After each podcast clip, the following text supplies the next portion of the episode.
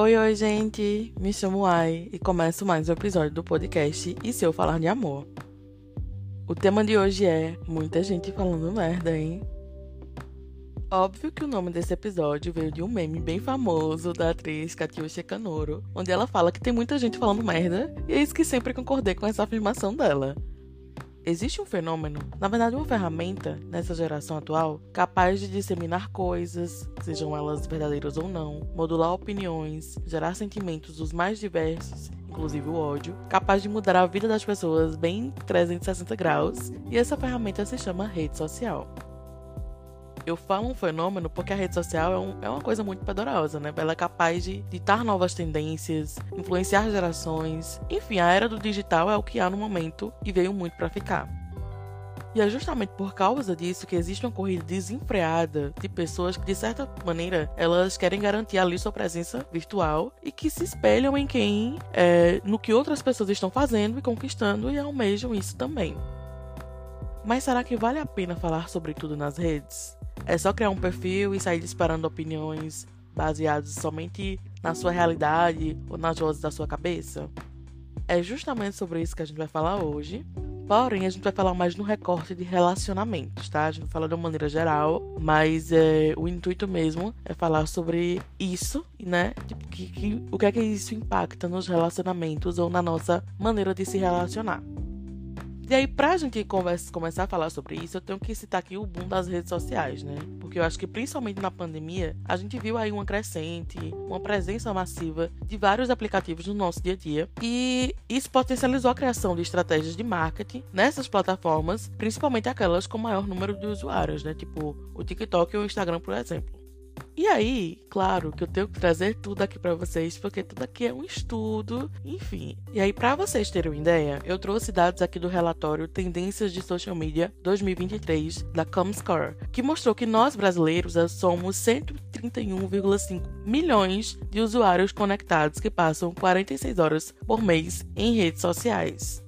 Gente, são muitas horas, né? E assim, isso é fato. A gente realmente consome muito conteúdo advindo aí das redes sociais. E, como eu falei, de certa forma, eu acho que isso vem muito da pandemia, né? Todo mundo ficou em casa, a gente teve que criar uma presença virtual maior, enfim.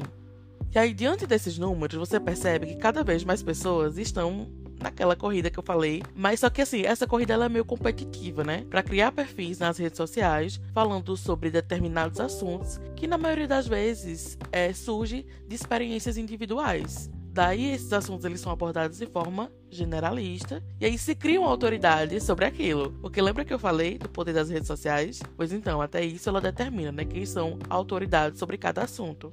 E isso, sendo feito de forma irresponsável, sem estudo e embasamento, ele vai tornando o público mais suscetível a profissionais antiéticos e sem formação adequada.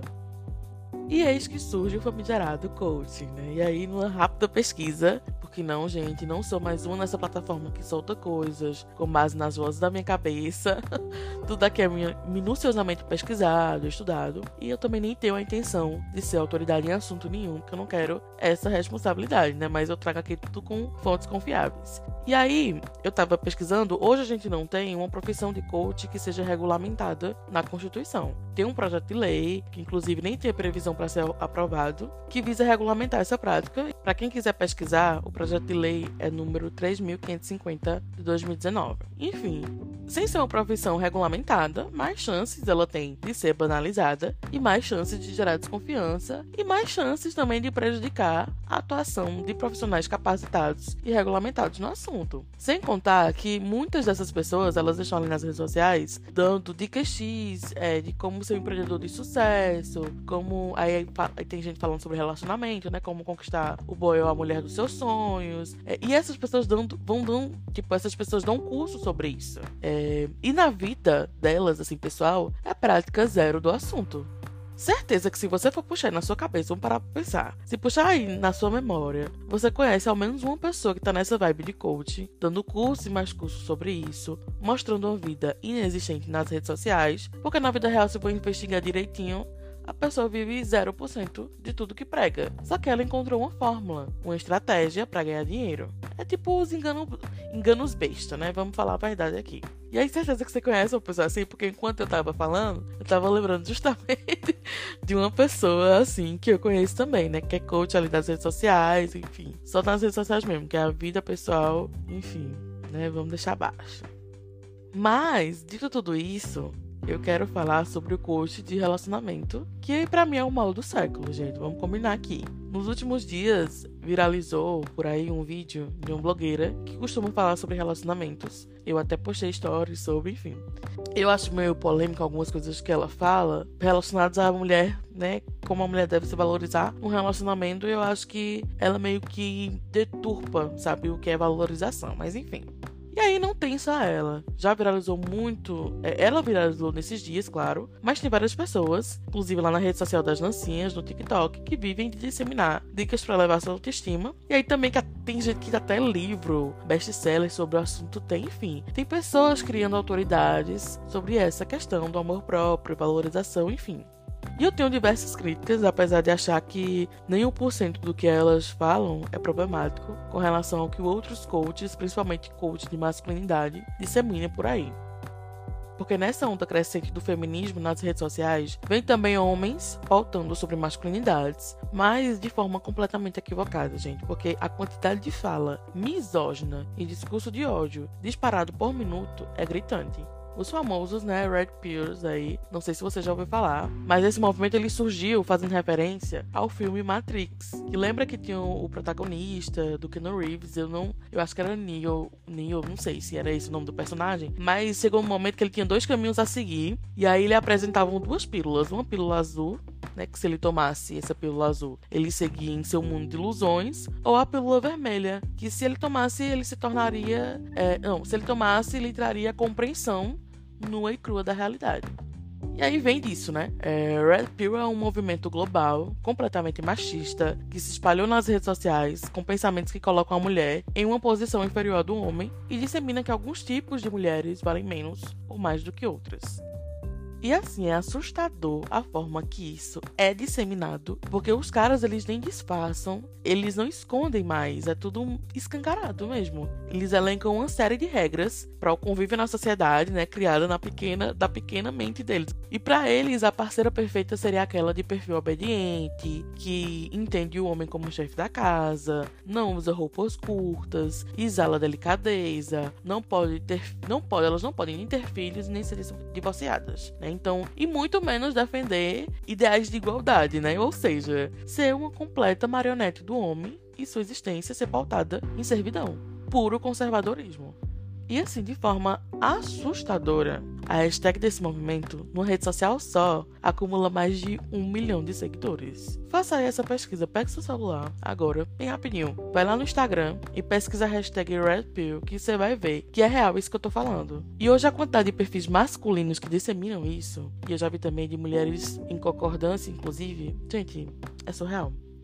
Os caras simplesmente estão o mundo afora, fazendo palestras, dando aulas sobre o assunto, escrevendo e tendo mil livros sobre isso. Tipo, é inacreditável que a gente já está em 2023 e ainda tenha que lidar com esses tipos de conteúdo que são puramente discurso de ódio sendo compartilhado nas redes sociais. As pessoas utilizam como opinião pessoal os maiores tipos de absurdo para disseminar ódio e preconceito. E aí, a gente tem uma quantidade de pessoas seguindo esses ensinamentos e essas várias regras de se relacionar ou com quem se relacionar. Como se seguir essas regras, você vai vivenciar um relacionamento perfeito e maravilhoso e para sempre. Ai, gente, eu sinto informar que não. Não vive. Quer dizer, eu nem sinto informar isso, né? Porque seguir um cara que dissemina essas coisinhas que esses red pills disseminam por aí, eu desejo que você não viva um relacionamento perfeito e maravilhoso mesmo, não. não desejo mesmo. Enfim, e aí você ir nessa onda de regrinhas de coach de relacionamento, é primeiro que mais afasta você de uma de viver relações do que vai te aproximar de vivenciar aquilo, porque a depender dos locais que você frequenta, se tu chegar, por exemplo, com esse papo red pill, que mulher é submissa, ou com a ideia generalizada que se o cara não pagar conta sozinho no date, é, não coloca um tapete vermelho na rua para você passar, enfim, com certeza você vai ser uma pessoa chata no rolete, vai ser uma pessoa que a galera vai olhar assim, vai pensar, cara, essa pessoa aí vive numa realidade paralela só dela. Porque são muitas regras, gente, e vivências distintas, né? E além de tudo isso, é numa ótica heteronormativa descolada da realidade de muitas pessoas. Porque se você for analisar, a maioria dessas pessoas que estão falando essas coisas por aí, sobre relacionamentos, elas frequentam ambientes que você nunca nem pisou. Sério. Vamos pensar um pouquinho, né? Vamos colocar o pezinho no chão, calçar as sandálias da humildade e da realidade também. E perceber que, tipo, esses lugares que essas pessoas frequentam, esses ambientes, você nunca frequentou. E o meio social dessas pessoas é completamente diferente do seu. Então, faz mais sentido aquela ideia que ela disseminou funcionar para ela, mas não para todo mundo. Então, assim, não quer dizer que não funcione 100%. Para ela funciona, para a realidade dela também funciona, mas para sua talvez não funcione. E aí eu olho essas coisas e enxergo, e aqui na minha opinião, tá? Tipo, aqui você tem espaço para discordar de boa, um ambiente seguro. É, e aí eu, eu olho isso tudo como se fosse uma competição, sabe? Sempre disseminadas por pessoas héteros, acho que é bom pontuar, que querem impor as suas ideias de se relacionar para o mundo como se fosse a única maneira existente. São muitas regras do que se pode ou não pode fazer numa relação, tirando toda a individualidade do próprio indivíduo. E esses pensamentos eles se multiplicam pelas redes sociais de uma forma que eu juro, gente, eu penso que se a pessoa não tem um problema, sabe, mais sério para resolver, uns boletos para pagar, enfim, é coisa de ah, se ele não postar foto sua nas redes sociais é porque não te ama. Se você não tem a senha do celular da sua namorada, com certeza ela tem outro. Ou se o cara não paga a conta do date é porque não te valoriza. Ou se a pessoa tem amizade com o ex é porque ainda tem rolo com o ex. Enfim, são muitas coisinhas que as pessoas eu acho que elas se dão uma importância tão grande, tão exagerada e propagam isso como se fosse valorização, mas tá bem longe de ser, gente, pelo amor de Deus. E aí se cria um ideal de relacionamento que na prática muitas vezes não existe. Ou você cria uma treta homérica aí no seu relacionamento, você tá de boa na relação, mas aí você vê uma blogueira falando uma coisinha, você já fica com o pé atrás do, do seu namorado, né? Porque viu a blogueira tal generalizando todos os homens, e aí você começa a desconfiar dele, e aí vai se criando uma treta sem motivo nenhum, baseado na fala de uma pessoa que vive uma, uma realidade e um relacionamento completamente diferente do seu. Ai, então você quer dizer que não tem gente filha da puta no mundo? Claro que tem, gente.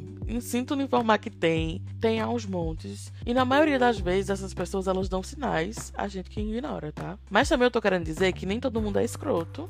E o cara que te pede para dividir a conta de um restaurante, por exemplo, não é a pior pessoa do mundo por causa disso. E você não será menos valorizada também por conta disso.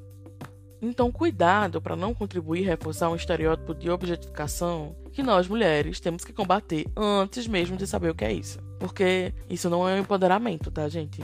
Me desculpem, tá longe de ser.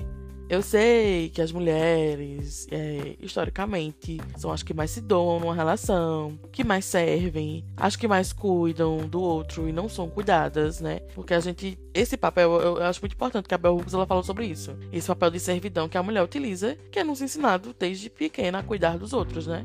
Então eu sei que isso acontece. Isso é uma lógica patriarcal a ser combatida sim, mas ela não vai ser combatida com a lógica da blogueira do vem a nós e que se foda o resto do mundo. Porque o mundo ele não gira em torno do nosso umbigo, tá, gente? É importante lembrar sempre disso. E relacionamento é algo mútuo. Para ser considerado algo real e zero fantasioso, há que se considerar a realidade do outro.